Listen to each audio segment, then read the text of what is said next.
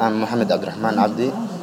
I'm from Hagadar refugee camp. Ich heiße Mohammed Abdurrahim Abdi und ich bin aus dem Flüchtlingscamp Hagadera. Wir lebten für rund 20 oder 25 Jahre dort.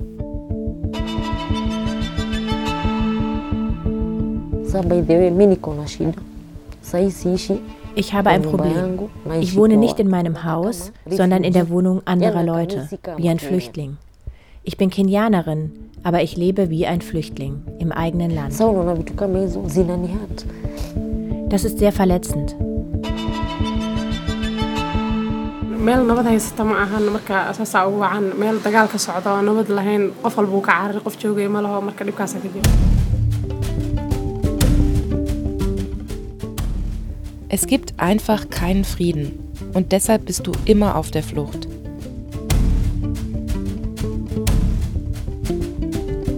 There are quite a number of refugees from uh, the Horn of Africa. Uh, this part that includes Kenya. Wir haben hier am Horn von Afrika viele Geflüchtete aus Kenia, Südsudan, aus Ruanda und Burundi, Äthiopien und Eritrea, Uganda und dem Kongo.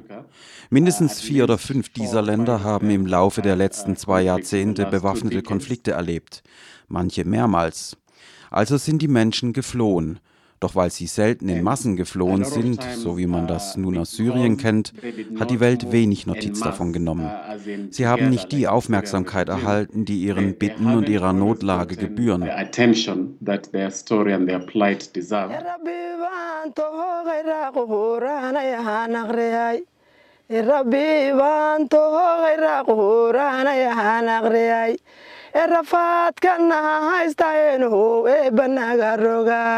Im Mai diesen Jahres verkündete der Innenminister in Kenia, sein Land sei gezwungen, das Flüchtlingslager Dadaab zu schließen.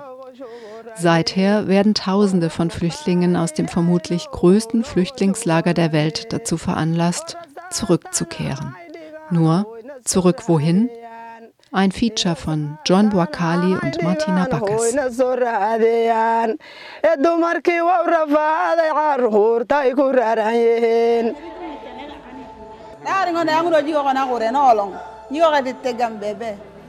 Im Südsudan herrscht derzeit eine heftige Dürre. Es will einfach nicht regnen und die Leute haben Hunger.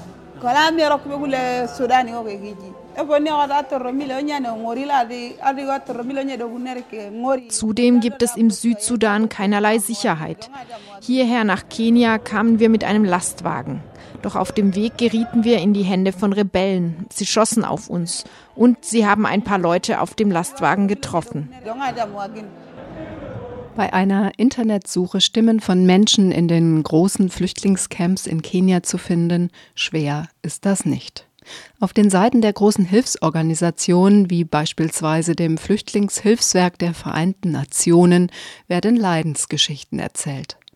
Zum Beispiel aus Kakuma, dem Flüchtlingscamp unweit der Grenze zwischen Kenia und dem Südsudan, westlich des Turkana-Sees. Errichtet wurde das Camp 1992. Von hier aus sollten Kindersoldaten aus dem Südsudan und aus Uganda repatriiert werden. Inzwischen leben in der wüstenhaften Region um Kakuma über 200.000 Geflüchtete. Täglich kommen Menschen auf der Flucht vor Dürre und Krieg. They, they move, you know, over a series of months, over even years. Oft hat sich die Flucht über Monate ereignet oder gar über Jahre. In mindestens drei Ländern dauern die Kriege nun seit über 20 Jahren an, im Südsudan, in Somalia und in der Demokratischen Republik Kongo.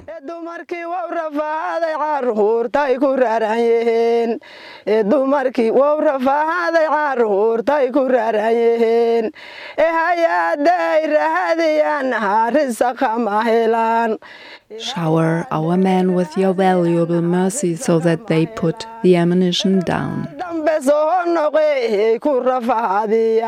Überschütte unsere Männer mit deiner werten Barmherzigkeit, so dass sie ihre Waffen niederlegen. Der Klagegesang der Frau wurde auf der anderen Seite des Turkana-Sees aufgenommen, in Dadaab. Dadaab Voices lautet ein Kanal auf YouTube. Das gleichnamige Projekt des UNHCR in dem kenianischen Flüchtlingscamp auf der östlichen Seite des Turkana-Sees lässt Stimmen zu Wort kommen, die von Frieden singen. Fast alle hier in Dadaab sind vor Krieg und Gewalt geflohen. Die Waffen niederlegen. Wann nur wird dieser Wunsch wahr werden? Noch immer fliehen Somali aus Kenia und die Flucht ist mit extremen Risiken verbunden.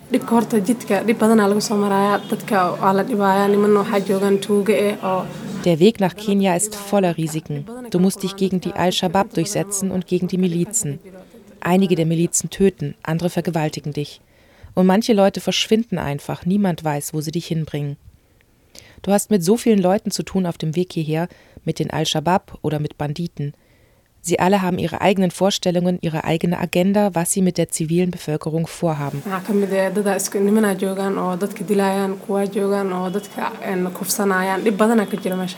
Es kann durchaus sein, dass dich die Al-Shabaab gar nicht vergewaltigen wollen, aber als Geisel nehmen.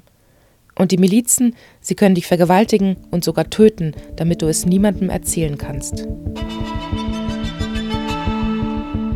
Fatima N. will nicht erkannt werden. Sie lebt in Eastley, einem von Kleinhandel geprägten Stadtteil in Nairobi. Sie ist eine von über 60.000 Geflüchteten, die von den Flüchtlingsexperten in die Kategorie Urban Refugees eingeordnet werden. Fatima N. kann nicht vergessen, wie das war auf der Flucht vor zwei Jahren und dann im Camp. Waxaa ka jiro Es gibt einfach keinen Frieden und deshalb bist du immer auf der Flucht. In den Camps hast du keine Chance. Es gibt Angriffe, sozialen Unfrieden. Das Einzige, was du dort bekommst, sind Lebensmittelrationen. Hier in Eastley hingegen kannst du dich nach einer Option umsehen, wo du deine Fähigkeiten einbringen kannst, nach einem Job oder irgendeiner Beschäftigung, irgendetwas für die Familie. Deshalb wollen wir aus dem Camp raus und hierher nach Eastley. Eastley wird auch Little Mogadischu genannt. Für viele somalische Flüchtlinge ist der Stadtteil mit der Hoffnung auf ein wenig mehr Sicherheit verbunden. Die Unsicherheit in den Camps kommt von allen Seiten, auch von der staatlichen. The government of the Republic of Kenya, having taken into consideration its national security interest, has decided that hosting of refugees has to come to an end. Die kenianische Regierung hat unter Berücksichtigung ihrer staatlichen Sicherheitsinteressen beschlossen, dass die Aufnahme und Versorgung von Flüchtlingen ein Ende finden muss. Kenya is committed to closing the Dab refugee complex. This decision has been made by government reflecting the fact that the camps have become hosting ground for Al-Shabaab as well as centers of smuggling and contraband trade. The move will affect two major camps in Kakuma and Dadaab. Im Mai diesen Jahres verkündete der kenianische Innenminister Joseph Nkaiseri, sein Land sei gezwungen, das Flüchtlingslager Dadaab unweit der somalischen Grenze abzuwickeln. Aus Gründen der Sicherheit. Seither wissen viele Somali nicht, wie es weitergehen soll. Wenngleich der Termin für die Schließung des Camps im November 2016 um ein halbes Jahr verschoben wurde, bleibt die Zukunft der rund 300.000 Menschen dort niemand weiß die Zahlen genau, ungewiss. Hi, I'm, I'm Mohammed Abdurrahman Abdi. I'm from Hadar Refugee Camp. Ich heiße Mohammed Abdurrahim Abdi und ich bin aus dem Flüchtlingscamp Hagadera. Wir lebten für rund 20 oder 25 Jahre dort. Das ist eine Herausforderung. Gut ist, dass wir dort zu essen bekamen. Alle 14 Tage gab es eine Ration. Auch die Schule dort war ganz in Ordnung.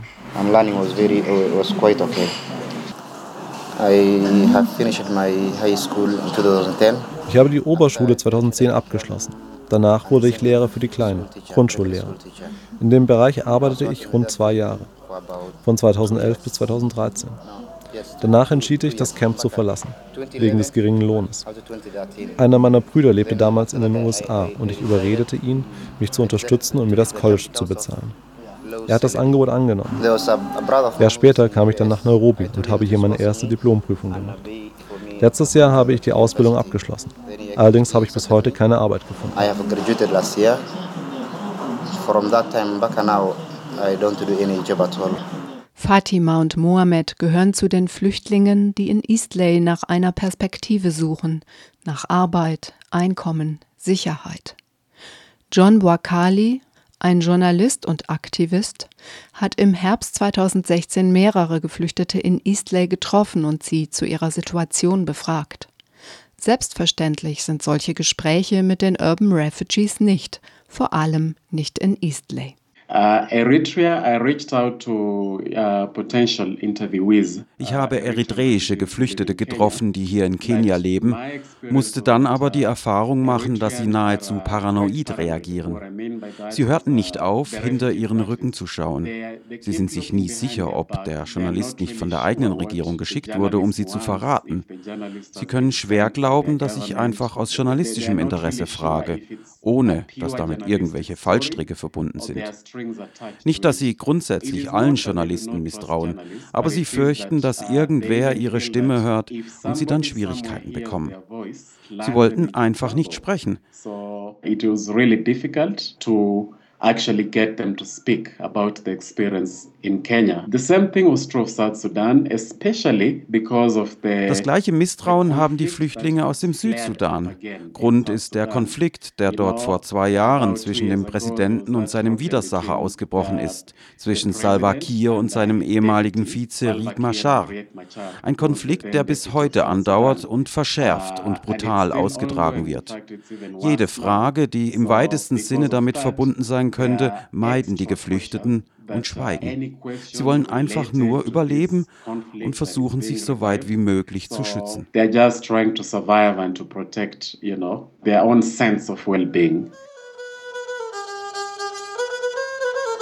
Kenia beherbergt seit den 1960er Jahren Flüchtlinge und Asylsuchende, vorwiegend aus den Nachbarländern.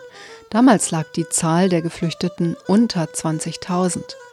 Im Oktober beziffert der Bericht des Refugee Consortium Kenia die Zahl der Flüchtlinge auf weit über eine halbe Million.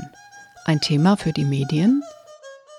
In the last couple of months, when Kenya was really talking about closing Dadaab refugee camp. In den letzten sechs Monaten, nachdem die Regierung die Pläne zur Schließung des Flüchtlingscamps in Dadaab angekündigt hat, gab es viele Medienberichte. Doch wenn man bei den alternativen Medien wie Community Radios und Bürgerradios schaut oder bei anderen Kanälen, die von zivilen Personen genutzt werden, Blogs etwa oder private Artikel, die im Netz geteilt werden, da muss ich leider zugeben, dass die Situation der Geflüchteten nicht besonders viel Aufmerksamkeit bekommt. Ich würde den Grund dafür so erklären. Wenn es einen terroristischen Anschlag gibt und gesagt wird, dass die vermeintlichen Attentäter oder Schuldige Somalis sind, dann macht sich da viel Wut und viel Bitterkeit breit. Nehmen wir den Anschlag auf Garissa, wo systematisch Christen angegriffen wurden dann erschwert das natürlich, sich mit den somalischen Flüchtlingen zu solidarisieren, denn die Menschen waren schlicht mit ihrer Trauer beschäftigt.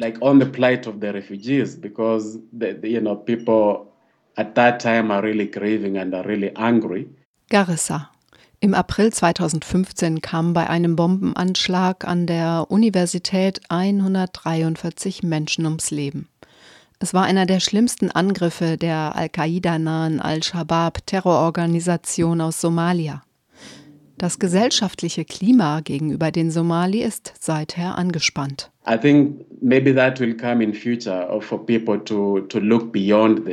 Ich glaube, Unterstützung für die somalischen Flüchtlinge, das ist vielleicht in Zukunft denkbar. Aber derzeit findet man das nur sehr vereinzelt und nicht als eine Bewegung en masse.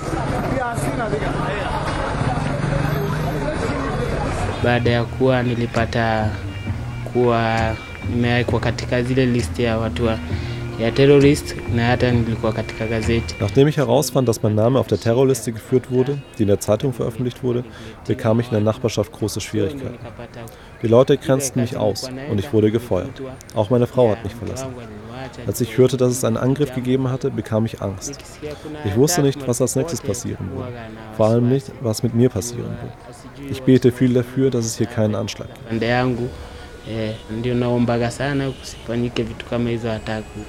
Der Mann ist einer von drei Personen, die den Mut fanden, vor einer Kamera zu sprechen. Nach dem Anschlag auf die Universität in Garissa bot die kenianische Regierung somalischen Jugendlichen, die sich der Terrorgruppe Al-Shabaab angeschlossen hatten, Straffreiheit an, wenn sie sich bei den Polizeibehörden meldeten.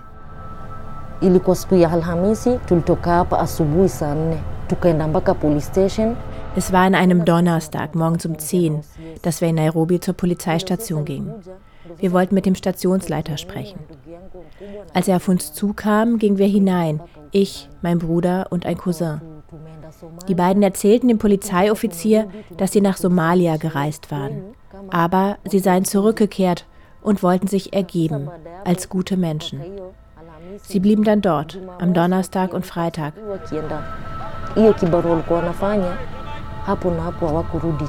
Am Samstag gingen sie zur Arbeit, aber sie kamen nie mehr zurück. Nicht viele sprechen davon, wie die angekündigte Straffreiheit für Kämpfer, die sich ergeben, in der Praxis umgesetzt wurde.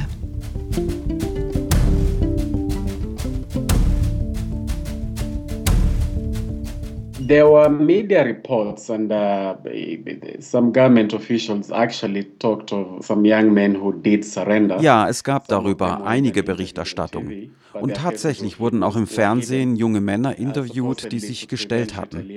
Ihre Gesichter waren verhüllt, auch um Vergeltungsaktionen der Al-Shabaab zu verhindern. Das Amnesty-Angebot war vielleicht eine gut gemeinte Geste, aber die Mehrheit der somalischen Moslems fühlte da anders.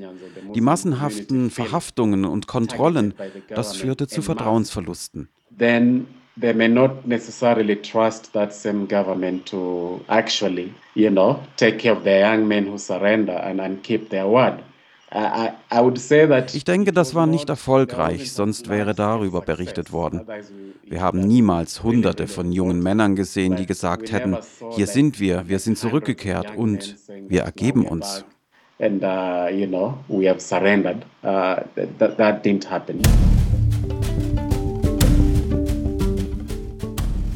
Savia Rashid gehört zu den Personen, für die das Amnestieversprechen zum Verhängnis wurde.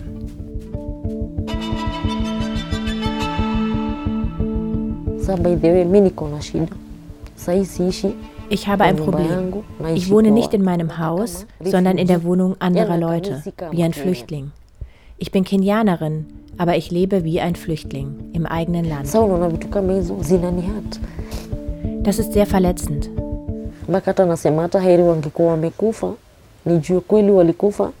Manchmal denke ich, es wäre besser, wir wüssten sicher, sie sind tot. Sie zu sehen, ihre Leichname, statt zu leiden, nicht zu wissen, wo sie sind, wo sie hingegangen sind. Das ist schmerzlich. Besser wäre, wir könnten sie begraben.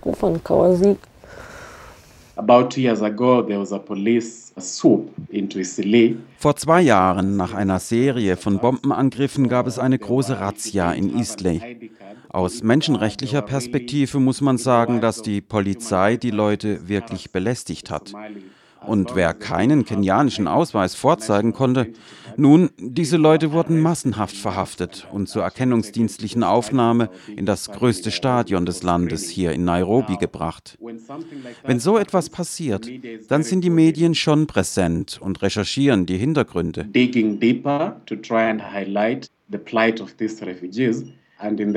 Und man muss zu ihrer Verteidigung sagen, dass ja auch über das Ausmaß der Flucht hier in Kenia andere Medien, beispielsweise in Deutschland, auch nicht zehn Jahre lang berichten. Also, wenn es nicht gerade etwas gibt, das brandaktuell ist oder eine neue Entwicklung triggert, dann betrachten die Medien die Situation der Geflüchteten als altbekanntes, um es mal so zu nennen. Das Bild über die Lage der Geflüchteten in Kenia wird in Europa von den Berichten der Hilfsorganisationen dominiert. Zu Wort kommen schwache, oft ausgehungerte Menschen, die sich für medizinische Versorgung und Essensrationen bedanken. Geschichten, die wahr sind und die doch einen weiten Teil der Realität ausblenden, die politischen Hintergründe ebenso wie die Erfolgsgeschichten. Embedded Journalism über die Urban Refugees zum Beispiel gibt es Studien, aber kaum Zeugenberichte. Sasa nilikuwa naenda kanisa ingine hapo Deliverance Church ya Isli. Ich habe in der Deliverance Church in dem Stadtteil Eastley in der Sonntagsmesse gesungen. In der Kirche war noch ein anderer aus dem Kongo. Eines Tages brachte ich ihm eine Kitenge, einen afrikanischen Stoff, den ein Freund von mir aus dem Kongo mitgebracht hatte. Wenn ich den Stoff an einen Kunden verkaufen konnte, dann würde ich eine Kommission dafür bekommen.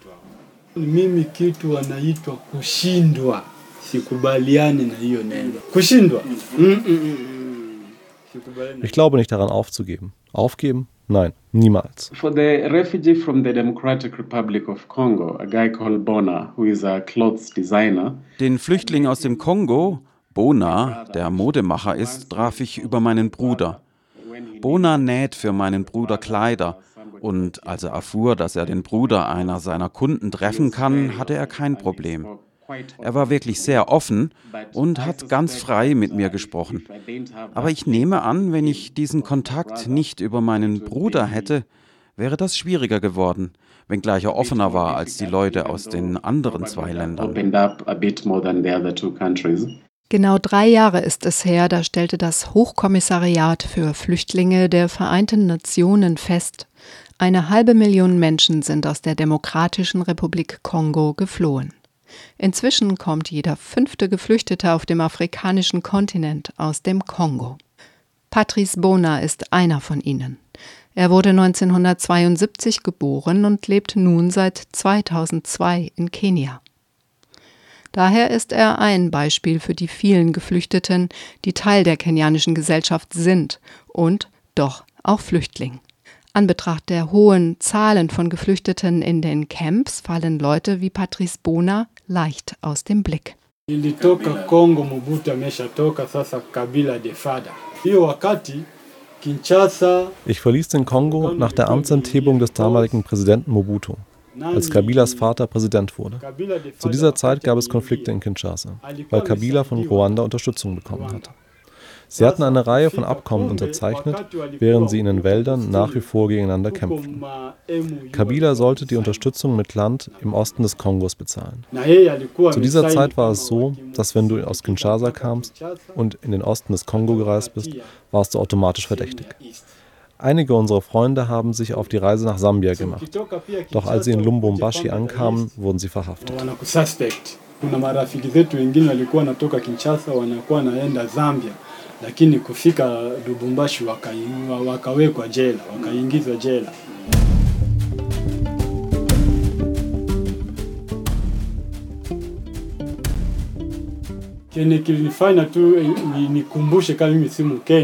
Was mich oft daran erinnert und fühlen lässt, dass ich nicht Kenianer bin?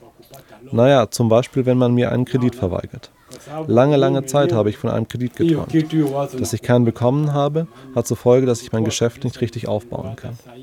Wenn ich einen größeren Laden aufmache, kann ich Kenianer und Kongolesinnen anstellen. Ich würde sie selber ausbilden, damit sie Designerkleider nähen können, so wie ich. Das wäre doch fantastisch.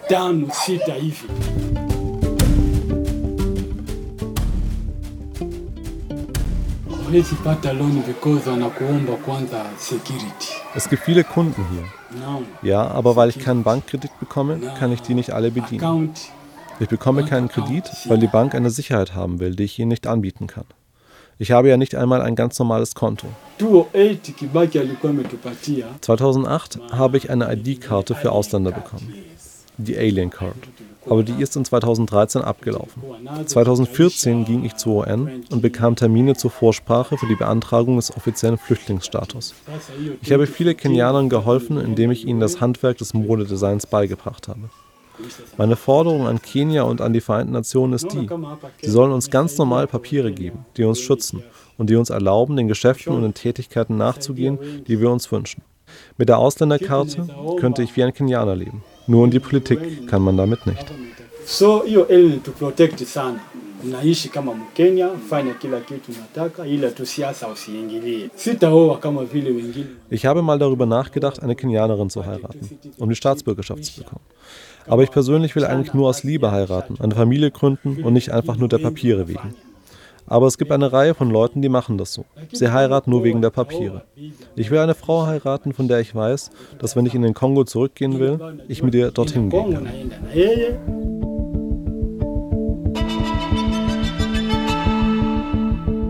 Die Unsicherheit darüber, was nun mit den Geflüchteten passiert, die in den Camps in Nordkenia leben, ist auch in Eastley in der Hauptstadt spürbar. Mohammed N. gehört zu denen, die eher erfolgreich waren, und doch bleibt ihm eine ungewisse Zukunft. I'm Mohammed Abdurrahman Abdi. I'm from Haidar refugee camp. Ich heiße Mohammed Abdirahim Abdi und ich bin aus dem Flüchtlingscamp Hagadere. Wir lebten für rund 20 oder 25 Jahre dort. Gut ist, dass wir dort zu essen bekamen. Alle 14 Tage gab es eine Ration. Auch die Schule dort war ganz in Ordnung. Ich habe die Oberschule 2010 abgeschlossen. Danach wurde ich Lehrer für die Kleinen, Grundschullehrer. In dem Bereich arbeitete ich rund zwei Jahre, von 2011 bis 2013. Danach entschied ich, das Camp zu verlassen, wegen des geringen Lohnes. Einer meiner Brüder lebte damals in den USA und ich überredete ihn, mich zu unterstützen und mir das College zu bezahlen. Er hat das Angebot angenommen. Ja, später kam ich dann nach Nairobi und habe hier meine erste Diplomprüfung gemacht. Letztes Jahr habe ich die Ausbildung abgeschlossen. Allerdings habe ich bis heute keine Arbeit gefunden. I have graduated last year. From that time back now, I don't do any job at all. Mohammed N. war gerade einmal ein Jahr alt, als er in dem Flüchtlingscamp Dadaab mit seinen Eltern eintraf. Jetzt ist er 24 und zeigt sich besorgt darüber, dass die kenianische Regierung das Camp innerhalb eines halben Jahres schließen will und er deshalb nach Somalia zurück muss. Nur zurück wohin? Er hat die meiste Zeit seines Lebens in Hagadera innerhalb von Dadaab verbracht. magacayga waa faatimo waxaan ahay qaxooti waxaan joogaa nairobi waxaan bartaa saalon oo training ugu jiraa Mein Name ist Fatima. Ich lebe als Flüchtling in Nairobi. Ich lerne hier in dem Friseurladen Haare schneiden. Ich habe einen Ausweis als Flüchtling. Wir werden immer wieder von der Polizei kontrolliert und manchmal akzeptieren sie die Ausweise nicht, die wir haben. Das sind die Dinge, mit denen wir hier dauernd zu tun haben. Statt umfangreiche Programme zur Integration und zur Unterstützung der Geflüchteten aufzulegen, mauert Kenia sich ein. 700 Kilometer lang ist die Grenze zwischen Somalia und Kenia. 700 Kilometer lang soll die Mauer werden, von Mandera im Norden bis nach Kiunga am südlichen Grenzverlauf. The, the first time that uh, government announced the plans to build the wall, als die Regierung angekündigt hat, eine Mauer zwischen Kenia und Somalia zu bauen, gab es eine heftige öffentliche Debatte darüber. Denn die Tatsache, dass es eine poröse Grenze gibt, hat mit Korruption zu tun und mit nichts anderem. Von Sicherheitskräften und der Polizei, die die Grenze bewachen sollen und auf den Verbindungswegen vom Norden Richtung Nairobi Kontrollposten einnehmen. Als diese Leute kompromittiert wurden, wurde die Opposition laut und sagte, die Regierung müsse die Korruption angehen, bei den Beamten der Einwanderungsbehörde genauso wie bei den Sicherheitskräften. Aber die Regierung blieb steinhart und meinte, sie würde sich schon um die Korruption kümmern. Dennoch bräuchten wir eine physische Grenzmauer. Derzeit wird das nicht intensiv diskutiert. Die Regierung verfolgte ihre Pläne und begann mit dem Verriegeln der Grenze. Aber dennoch ist die Gesellschaft in Kenia tief darüber gespalten, ob wir nun eine Mauer brauchen oder unsere Truppen aus Somalia abziehen sollten. Dabei hat inzwischen die Frage nach dem Mauerbau die hinteren Ränge eingenommen. Als dann Anfang letzten Jahres von dem Umweltprogramm der Vereinten Nationen ein Bericht veröffentlicht wurde, der die kenianischen Sicherheitskräfte beschuldigt, in einem mehrere Millionen schweren Geschäft und illegalen Handel mit Holzkohle in der Region verwickelt zu sein, kochte die Debatte wieder hoch. Viele sagten, das Militär bleibe also aus anderen Gründen als denen der Sicherheit Kenias in Somalia. Natürlich widersprach die kenianische Regierung dem UN-Bericht heftigst. Dennoch hatte der Bericht die Wirkung, dass sich die Öffentlichkeit fragte, ob es vielleicht andere Gründe gab, warum die Truppen nicht aus Somalia abgezogen sind. Mauerbau auf der einen Seite, die dringende Empfehlung, nach Somalia zurückzugehen, auf der anderen. Vertrauen schafft die kenianische Regierung so nicht. Nicht bei den Geflüchteten in Dadaab, die mit ein paar Dollar ausgestattet werden, bevor sie in angemietete Busse zurück nach Somalia reisen. Zudem, in Somalia herrscht kein Frieden.